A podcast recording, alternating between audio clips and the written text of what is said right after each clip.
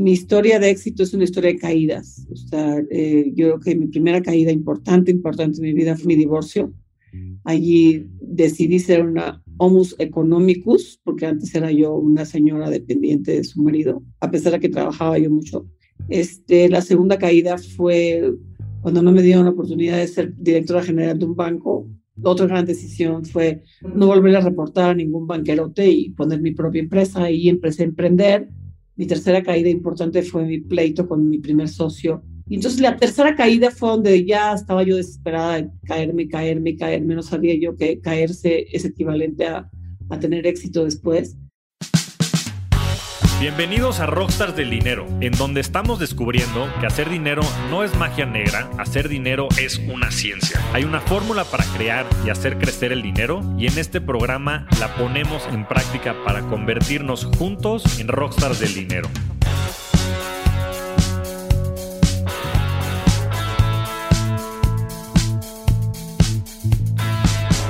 Patricia Armendaris estudió actuaría en la UNAM, desarrollo económico en Cambridge, y es doctora por la Universidad de Columbia.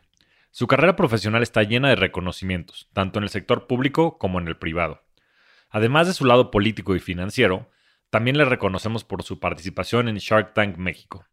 Esta ha sido una de las conversaciones más amplias que he tenido. Hablamos de economía, de finanzas, de la privatización de la banca, hablamos del error del 94, del FOBAPROA, el gobierno actual y sobre cómo su historia de éxito también ha sido una historia de caídas y aprendizajes.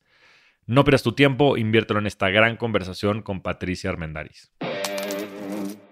Bienvenidos nuevamente a un nuevo episodio de Rockstars del Dinero. El día de hoy estoy muy entusiasmado de tener a toda una eminencia aquí con nosotros en el podcast y quiero agradecer y darle la bienvenida a Patricia Armendaris. Bienvenida, Patricia. Muchas gracias por tenerme finalmente con ustedes. Sí, caray, llevamos tiempo planeándolo y los astros no se alineaban, pero bueno, finalmente estamos aquí y con mucho gusto de tenerte en el programa. La verdad es que alguien con tu currículum y con tu carrera profesional creo que nos puede dejar muchísimo aprendizaje y estamos muy, muy entusiasmados de tenerte por acá. Quería empezar, Patricia, porque nos platicaras un poco qué es lo que a ti te apasiona, qué es lo que te ha llevado a desarrollar pues, una carrera profesional tan prolífera, tanto en el sector financiero como en temas también políticos, ¿Qué es lo que hace que Patricia se despierte todos los días con la intención de cambiar el mundo? La verdad, no, no me tomes de, de mamerta, pero ayudar a la gente. Creo que desarrollé este, desde muy chica una gran compasión por la gente porque me crié en un ambiente de mucha pobreza. No digo en mi casa, porque en mi casa sí hubo, hubo escasez, pero no pobreza.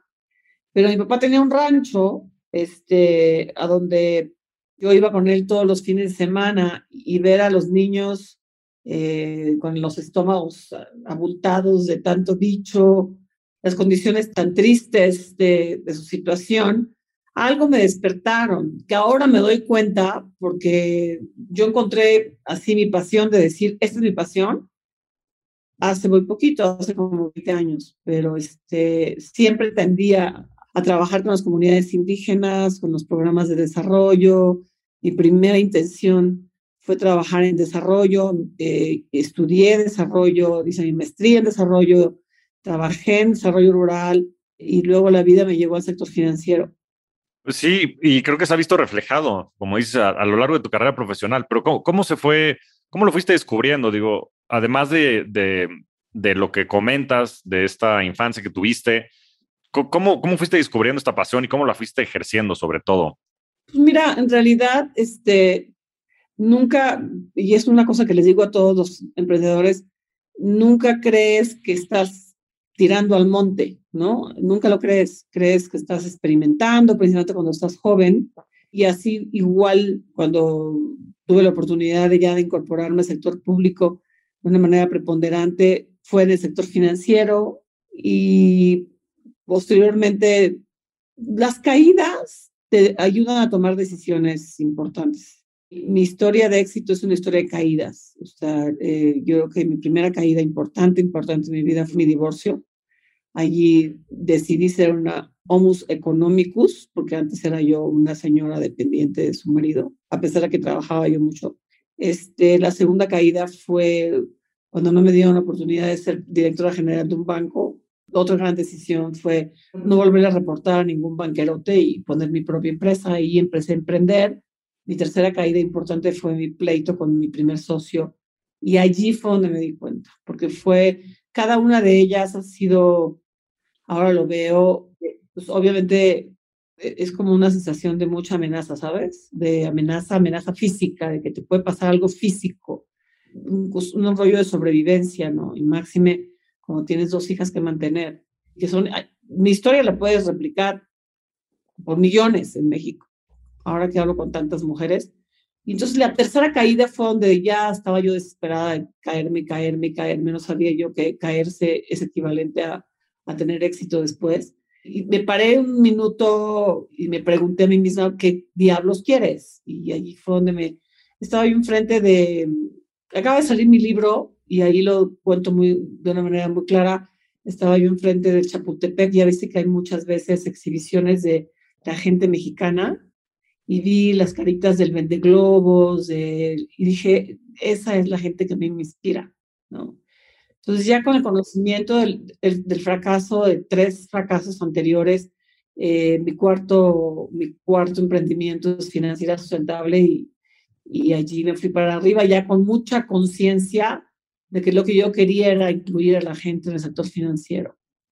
Pues sí, yo creo que lo dices muy bien. Yo creo que el éxito se da a través de pues, este aprendizaje que viene del, de, de, estas caídas, ¿no? Y eso es lo que te prepara para estas siguientes etapas. Pero me gustaría regresar al principio. Hablas de tu divorcio y, y creo que el tema de género en el país y en general, esta autonomía o independencia que creo que cada vez más las mujeres tienen en la sociedad, es un tema que fue un tanto tabú, ¿no? Y más en el sector financiero. ¿Cómo te tocó a ti vivirlo? ¿Y qué aprendizajes tuviste de, este, de esta separación y sobre todo de la autonomía que requieres para poderte desarrollar como individuo, ¿no? Más allá del tema de género. Pues mira, mi separación ya tenía yo eh, muchísima cancha de, de, desarrollarme en el mundo masculino porque yo, yo ya había estado en varios eventos importantes de la vida de México. Uno había sido el Tratado de Libre Comercio, donde era yo la, única mujer otro fue el salvataje de los bancos, a donde volví a ser la única mujer. Y entonces eso te da cancha, te da intimidad con los señores, porque pues, los señores estaban sufriendo muy duro, los banqueros estaban sufriendo muchísimo. Entonces yo ya había descubierto ahí cuál era la mejor manera de llevarme con ellos profesionalmente, usando básicamente mis instrumentos femeninos de maternidad, de de colaboración, no de confrontación. De hecho, todos me quieren mucho, tienen gran recuerdo mío porque los ayudé a tratar de salvar sus bancos. Fue una vida, fue tragedia tras tragedia. Fueron 20 tragedias de 20 pioneros mexicanos que trataron de hacer banca y que no lo lograron. Eh, menos Banorte, que, que fue el único que, lo, que la logró quedarse en manos mexicanas. Entonces ahí mi divorcio fue más que nada, lo que me afectó en mi divorcio no fue tanto el, el tener que salir a, a, lidiar con hombres, yo ya lidiaba con hombres. Eh, y posiblemente esa fue la causa de mi divorcio, porque pues, mi esposo me preguntó para arriba, para arriba, para arriba, y, y, y, él creía que yo lo veía para abajo y no era cierto. Entonces buscó a una mujer, buscó a una mujer que lo mirara para arriba, para arriba, a él, me lo dijo clarísimamente, ¿no? No, eh, mi, mi divorcio me, me, lastimó porque yo soy una mujer de provincia, que me casé para toda la vida, escogí muy bien a mi marido, de supereducación, estaba yo muy enamorada, etcétera, pero precisamente por ser tradicional, yo le entregaba mi cheque mensualmente. No era, era yo totalmente dependiente de él financieramente. Entonces, cuando él se fue, yo no, tenía, yo no tenía una tarjeta de crédito, yo no tenía tarjeta de débito, yo no sabía escribir un cheque, no tenía una cuenta bancaria. Él me daba mi, él me daba mi quincena en efectivo. O sea, entonces te quedas así como que, ¿y ahora de qué voy a vivir estos 15 días mientras me pagan mi quincena? ¿no? Este, y ese, ese shock es además un golpe muy fuerte al ego femenino. Este, ahora que lo veo con muchas compañeras mías, es un golpe al, a la autoestima muy fuerte, sentirse abandonada, dejada. Este, y eso fue lo que más me lastimó. Pero como te digo, la experiencia es que si yo estaba aquí cuando estaba casada y caí aquí, yo, yo regresé aquí, o sea, arriba. Dios te patea siempre para arriba. Fue, pues, una, pues, fue un infierno. Creo que lo sufrí mucho más que muchas mujeres que dicen que les duró menos, pero a mí me duró 15 años la crisis. para, salir, para, salir, adelante. Ahora me siento súper bien, súper independiente, muy completa, este, con mi propia música, con mi propia espiritualidad, muchísimo más, mejor ser humano, ¿no? ¿Y por, qué, ¿Y por qué crees que se dé, digo, y más viniendo de ti, pues habiendo teniendo ya ese momento, pues mucho éxito en el, en el ámbito profesional, este tabú acerca de la dependencia económica de, de las mujeres? Yo creo que eso ya no existe. Yo tengo ya dos hijas mamás y sí ya me doy cuenta que ya son mucho más independientes económicamente, como un sine qua non para ser felices que se sienten muy bien cooperando para la casa económicamente. Esta fue una generación mía, una generación de Comitán Chiapas de los 50, que creo que ya no existe, afortunadamente. Tal vez existen los pueblos chiquitos a donde siguen lastimando a las mujeres, maltratando a las mujeres, y son muchas, ¿no? Pero ya en esta vida, en, en la sociedad moderna mexicana, de clase media para arriba, yo creo que eso ya no existe. Sí, no, coincido, coincido. Todo eso se ha ido resolviendo y la verdad es que creo que también, pues mucho ha sido por los casos de éxito, ¿no? Y creo que cada vez hay más representación de mujeres en, en ámbitos de emprendimiento, en ámbitos empresariales, etcétera. Ahora, ¿cómo fue esta, esta segunda crisis que mencionas de, pues ya habiendo entrado al sector financiero y demás, y cómo viviste, pues también esta falta de equidad que yo creo que existe, bueno, existía mucho más, cada vez se resuelve también más, pero ¿cuál fue la historia sobre esta crisis de, que no te permitieron ser directora general? Yo soy muy nerd, muy disciplinada, obsesiva, trascendental, cero sentido del humor, voy por lo que quiero. Y cuando regresé de Basilea, primero me tocó la crisis muy politizada del sector bancario, hasta la fecha me la ponen encima, que fue pro y no sé qué. Este, me fui a refugiar más bien mi alma, porque estaba yo muy lastimada por mi divorcio y me fui con mis hijas a Basilea un puesto súper, súper padre, muy importante. Este, y tuve que regresar porque mi mamá estaba muriendo de cáncer. Y le fui a pedir a uno de mis mejores amigos banqueros que quería dirigir su banco y me dijo, dirígelo conmigo. Pero me dio a entender que, bueno, te voy a entrenar y luego te lo doy, ¿no? Este, y estuve con él cinco años, muy entregada, absolutamente entregada, aprendiendo ahora sí banca, banca, porque no es lo mismo supervisar que ser banquero. Este, y un día me llamó y me dijo, ya nombré al próximo director general. Me quería morir, me quería morir. No nada más porque mis sueños se habían roto, sino que pues yo mantenía mis hijas y eso implicaba, me dijo, si quieres ser administradora de, de, de, de Banorte, sí, pero si no, te tienes que ir mañana. me temblaban mis piernitas, ¿no? Y dentro de mi frustración dije, no vuelvo a poner mi destino ni mis sueños en manos de nadie. Y fue cuando comencé a emprender, ¿no? Ese fue un, un fracaso muy fuerte. Pero las mujeres, mira, lo he hablado con todas las mujeres, yo no sé entre ustedes, hombres, si distinguen ese rollo de resiliencia. Las mujeres somos muy resilientes. Estoy platicando con una señora en el avión de fui a Miami a inaugurar un centro de emprendedoras mexicanas radicadas allá.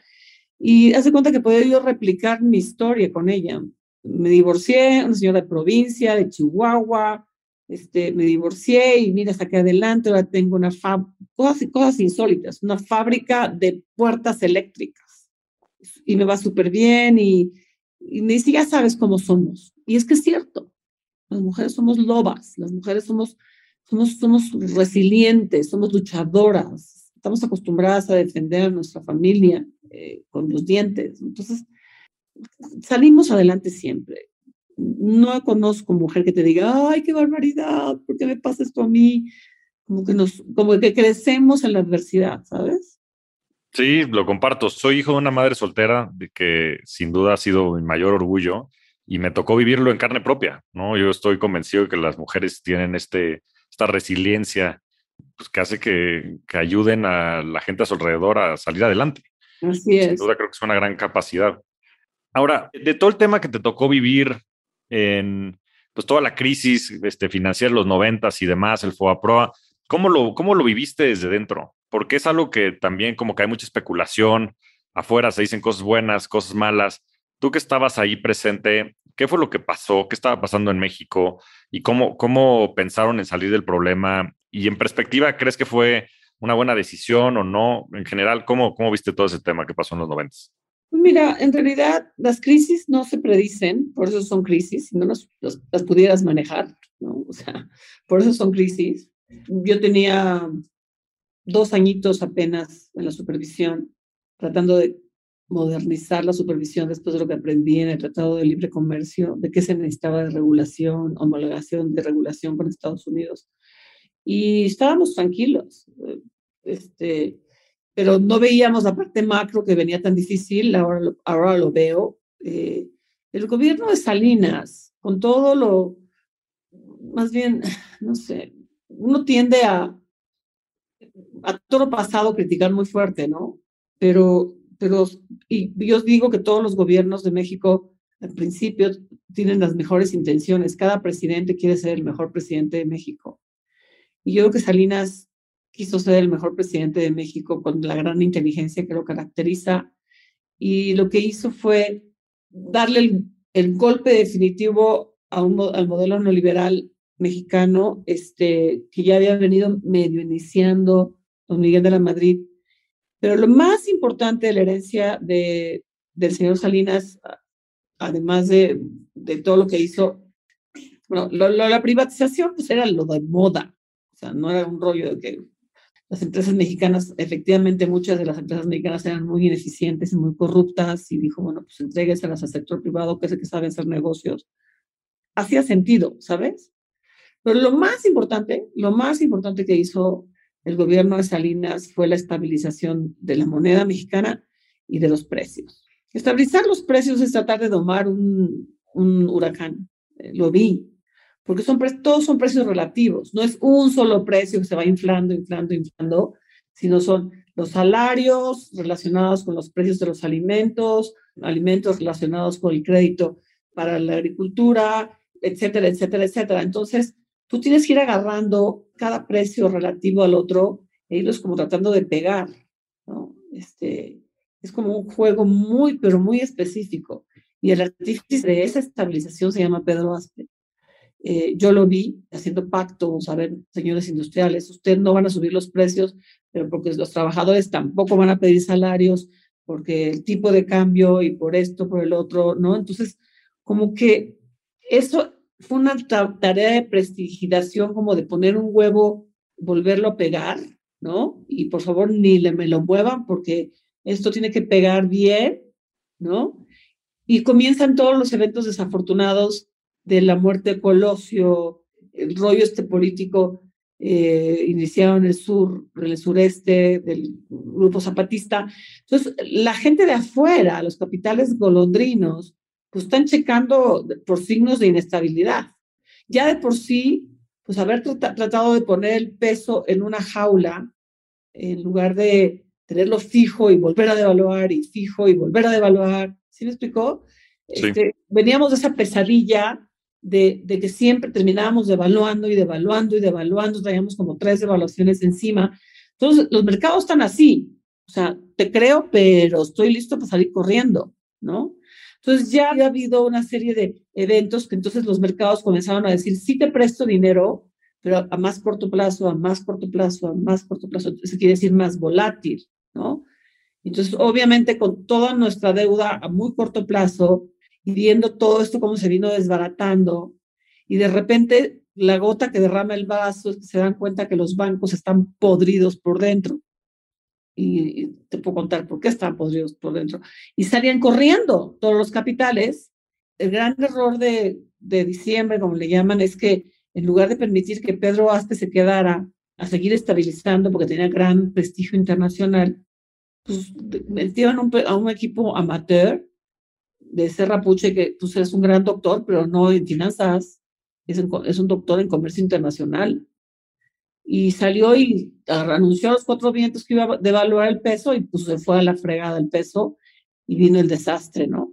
¿Y qué pasa con el desastre? El desastre es que las tasas de interés se van al 100% y ¿quién puede pagar un, un crédito al 100%? Entonces tuvimos que poner a salvar a los deudores y luego se le ocurrió a un banquero decir que, a un banquero extranjero decir, oye, yo tengo algo de, de dinero en, esta, en este banco, te lo, me quedo con él y le meto y le inyecto dinero, pero sácame toda la cartera mala a dos por uno. Por, por cada dos pesos que me saques de cartera mala, yo le meto un peso de capital.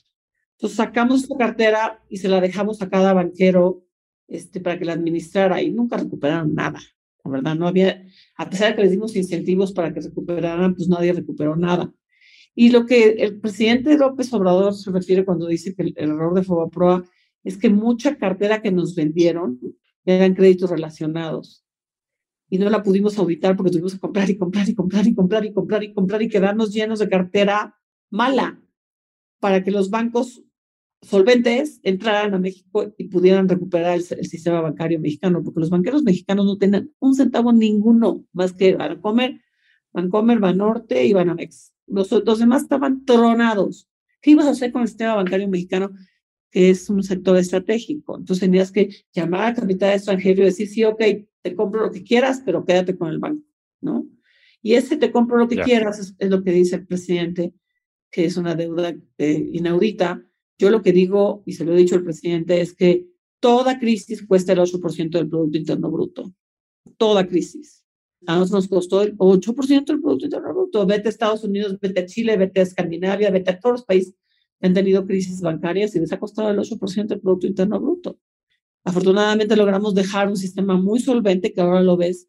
Pues capital externo, desafortunadamente, pero bien, o sea, fuerte. Yo muy triste porque los banqueros mexicanos que le apostaban a la primera ronda, pues todos se fueron a su casa, la mayor parte quebrados, ¿no? Sí, sí, pero hoy sin duda la, la foto es otra, ¿no? Y los bancos están capitalizados, más fuertes. Pero decías que, que los bancos en su momento estaban podridos por dentro. O sea, ¿a qué te refieres? ¿Había falta, o sea, fue falta de profesionalismo, de diligencia en la administración? Fueron tres cosas. La primera fue que, otra vez, la hipótesis de Salinas es que el Estado es muy mal administrador de empresas y entonces los bancos estaban nacionalizados desde 1980 y 82 o 80. Y entonces dijo Salinas, pues privaticémoslos. Pero obviamente estaban mal administrados, había mucha deuda a empresas de gobierno quebradas.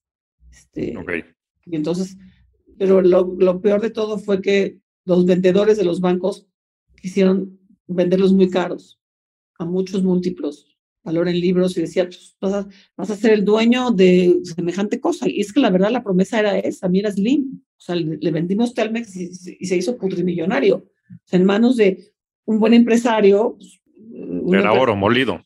Exacto. Los, bancos mexicanos se sentían como oro molido. Entonces, los banqueros, yo cuando yo entré a la Comisión Nacional Bancaria, yo veía a los banqueros que venían mentando madres y decían, quiero, quiero devolverles toda esta cartera, me vendiste pura cartera mala. Y las, autoridades le contestaron, pues mira, te vas a reponer con, con nuevos créditos y con una gran rentabilidad, ya quédatela. En lugar de haberle dicho, ok, sí, te limpio el banco, ¿no? Que es lo que debimos haber hecho, limpiar los bancos. Entonces, estos cuates, para salvar sus bancos, pues comenzaron a dar crédito a lo bestia. Y muchos de ellos no sabían dar créditos. Entonces, la cartera comenzó a crecer como imbécil pero mala cartera. Entonces fue cuando los analistas internacionales dijeron, ¿qué está pasando con el sector bancario mexicano? ¿No? Este, y ya comenzaron como a, poner focos amarillos y fue cuando se dieron cuenta que un banco, pues, lo intervenimos y dijeron, ¿qué está pasando? Y volvimos a intervenir otro y ¿qué está pasando? Pues que los bancos no tenían capital. Entonces, pues obviamente se volvió una brasa caliente que tan pronto y, y vinieron los demás eventos, dijeron, ay, TV, bye. Entonces salieron todos corriendo, ¿no? Y fue la gran devaluación. Ya. Sí, hace sentido. ¿Y cómo ves todo esto en, el contexto actual? O sea, hoy la capitalización que ya hablamos de los bancos, que se ve mucho más sana y coincido, pero también con el tema de, de la inflación que viene repuntando en general. ¿Cómo ves hoy a México en el aspecto macroeconómico? Yo veo a México desafortunadamente otra vez ya llegando a su nivel de siempre, al 2% de crecimiento eh, neto, más bien bruto, porque si le quitas la tasa de crecimiento de la población, estamos creciendo a cero. Este, sí, caray. Eh, la inflación, no olvidar, la inflación es transitoria. Transitoria totalmente. La maquinaria productiva del mundo se apagó y volverla a aprender, mientras que la demanda la, la estimularon muchísimo, principalmente Estados Unidos Entonces van y dicen, quiero un carro, y dicen, espérame tantito, déjame encender otra vez mi maquinaria para venderte el carro. Entonces se genera una, una inflación subyacente, y yo siento que es muy, muy transitoria. Yo creo que eh, las, las políticas presupuestarias de, de Hacienda habla de 3.4% inflación punta a punta para 2022. O sea, yo a esa parte no le veo problema. Mi problema, sinceramente, es cómo fregados le vamos a hacer para crecer. Y es a donde entro a toda la parte de acceso al crédito para todas las pequeñas y medianas empresas. Yo no le veo de otra. Efectivamente, yo, yo soy optimista con la inversión extranjera directa porque están viendo un país que está peleando por la corrupción. Eh, estoy viendo un país que está estable en su moneda. Estoy viendo un país que no tiene, no está, no está corriendo déficits para estimular su demanda, sino con una gran austeridad. Y esos son puntos a favor nuestro para aumentar la inversión extranjera directa. Desafortunadamente, las políticas del presidente en la parte energética y todo pues son malinterpretadas y dicen que barbaridad, mañana me van a eliminar mis contratos, cuando en realidad lo que está haciendo es recontratando contratos leoninos. Los contratos son recontratables entre empresas y entre privados y entre lo que sea. El presidente está diciendo quiero recontratar todo esto porque estoy perdiendo dinero, ¿no? Está, está mal hecho, pues, o sea, entonces, eh, pero eso no quiere decir que vamos a cerrarlas, que las vamos a expropiar. Entonces yo confío en que el inversionista que sabe hacer dinero, diga, bueno, pues ya en México ya no hay exenciones de impuestos, ya hay muchísimo más eh, tierra pareja para todo el mundo, no es las empresas mexicanas favorecidas porque son exentas de impuestos, ya hay más competitividad, este, el mercado de las energías va a ser más competitivo porque CFE va a comprar el mejor precio, este, el cuarenta y tantos por ciento del mercado es inmenso. Ahora, ¿por qué diablos todo mundo se va a energía? ¿Por qué no se van a inclusión financiera? ¿Por qué no se van a, no sé, gas natural? ¿Por qué no se van a otras cosas? Todo, todo, ¿por qué la, la, la presa fácil de México ha sido siempre la energía? Petróleo, este, ahora la energía eléctrica, las dos, o sea, han sido pues, presas, presas. Yo creo que hay grandes oportunidades de inversión en infraestructura, eh, pero a lo que yo le apostaría es al mercado interno, que son pues, más de 5 millones de pequeñas y medianas empresas, y el gran problema que yo le veo es que no son sujetos de crédito. O sea, el gran problema de Shark Tank fue que se, que se, que se hicieran sujetos de crédito, que no, no entienden sus números, no les importa llevar un contador, no se incorporan a un, ningún régimen fiscal, no se constituyen como empresas.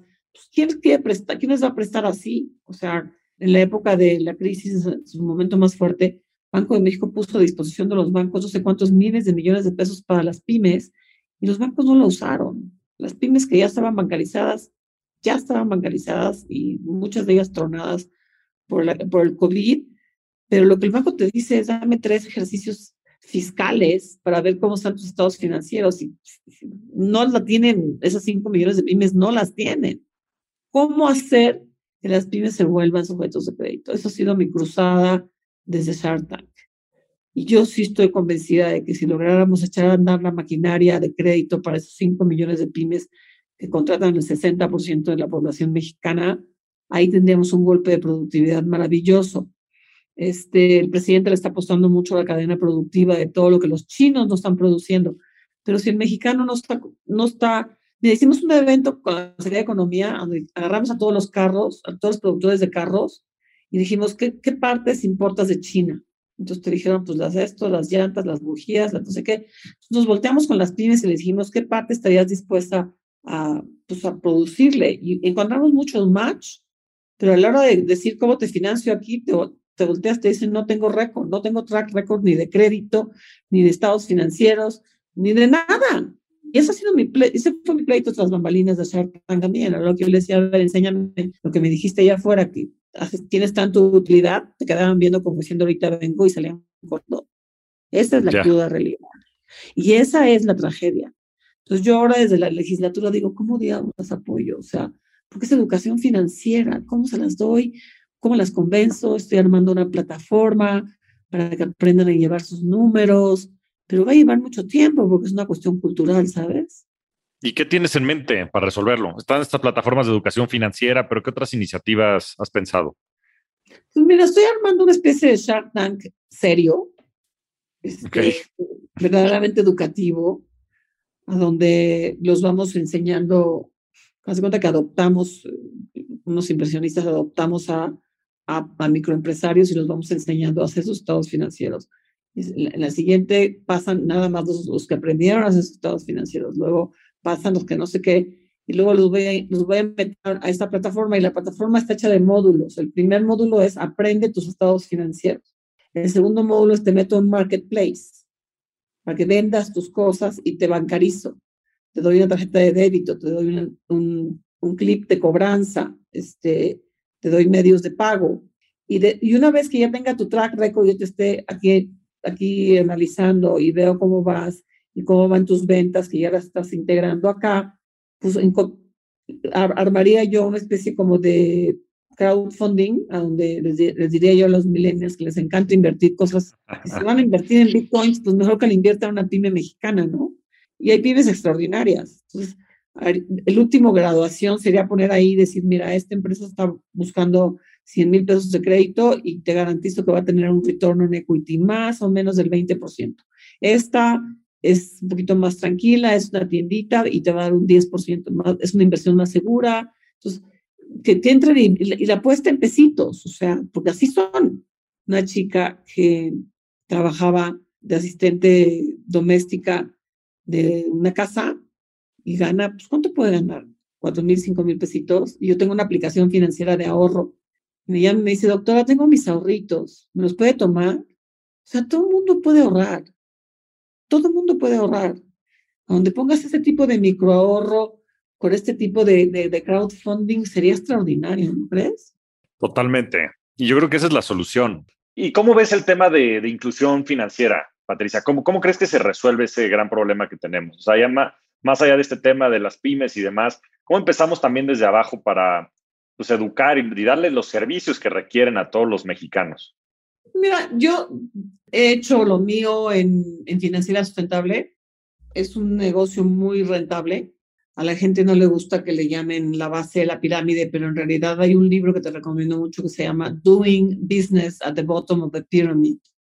Y te voy a decir por qué, eh, por qué es tan importante. Porque por un lado son todos bienes básicos y por lo tanto son muy estables. Por otro lado, nadie les ha dado crédito, entonces su crédito lo aprecian muchísimo. Son muy buenos pagadores, es mi experiencia. Pero es un trabajo de bordado a mano, eh, sector por sector, que es la gran experiencia que he recibido yo recientemente, que tú no puedes abrir una tienda de pymes. O sea, la pyme tiene su beta y su alfa. No es lo mismo un creador de ganado que tiene un ciclo económico de siete meses.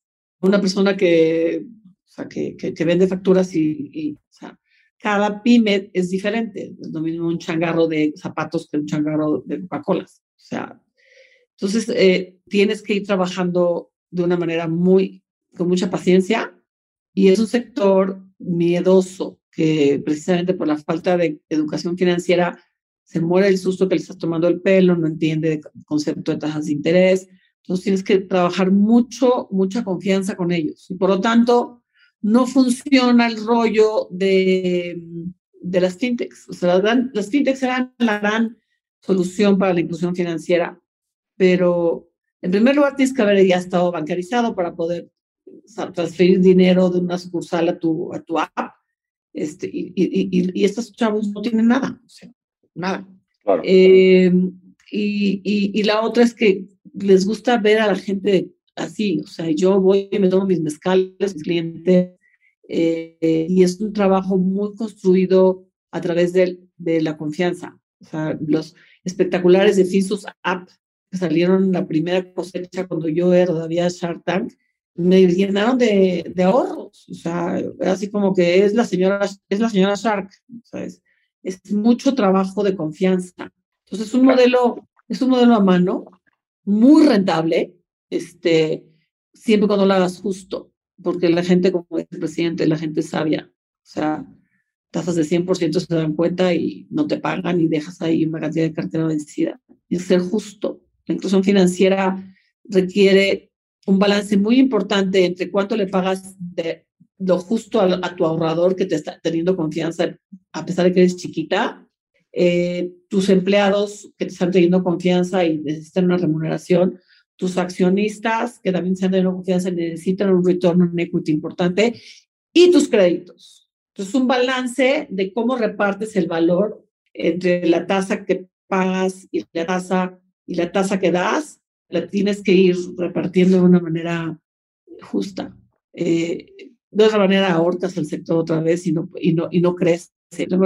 La gran ventaja de que eh, la verdad es que eh, he crecido en ese sector y ha sido mi satisfacción, como te digo, mi pasión de ayudarlos, de que comenzaban pidiéndome una camioneta eh, convertida en gas natural para el transporte público y ahora ya son flotilleros. Tienen tres, cuatro, cinco camionetas conmigo. Ya son microempresarios. ¿no? Ya los estoy educando para que se vayan a los bancos. Ya tienen crédito, ya tienen, ya tienen historial crediticio en el buró. Esa es la verdadera inclusión financiera, tanto por el lado del ahorro como por el lado del de crédito. Coincido. Necesitamos muchas mini sofipos como yo, que le sepan de banca y que estén dispuestos a meterse a, dichos, ¿no? Porque tienes que ir creciendo por nichos. Yo con este, ahora sí, yo soy la maestra de las maestras en, crédito al transporte público, ahora me estoy yendo a vivienda sustentable, eh, un proyecto espectacular. Estoy yendo a paneles solares para pymes, para el autoabasto de pymes, este, y me apasiona lo que hago porque estoy ayudando a la gente, la verdad. Coincido, coincido. Yo creo que, como dices, el desarrollo sustentable y el desarrollo social y la rentabilidad pueden ir perfectamente de la mano. Y bueno, ya para cerrar, me gustaría hacerte una última pregunta que le hacemos a todos. Me interesa mucho escuchar tu respuesta, que es, ¿cuál ha sido tu mejor inversión, Patricia? Y lo digo en el aspecto más amplio de la palabra.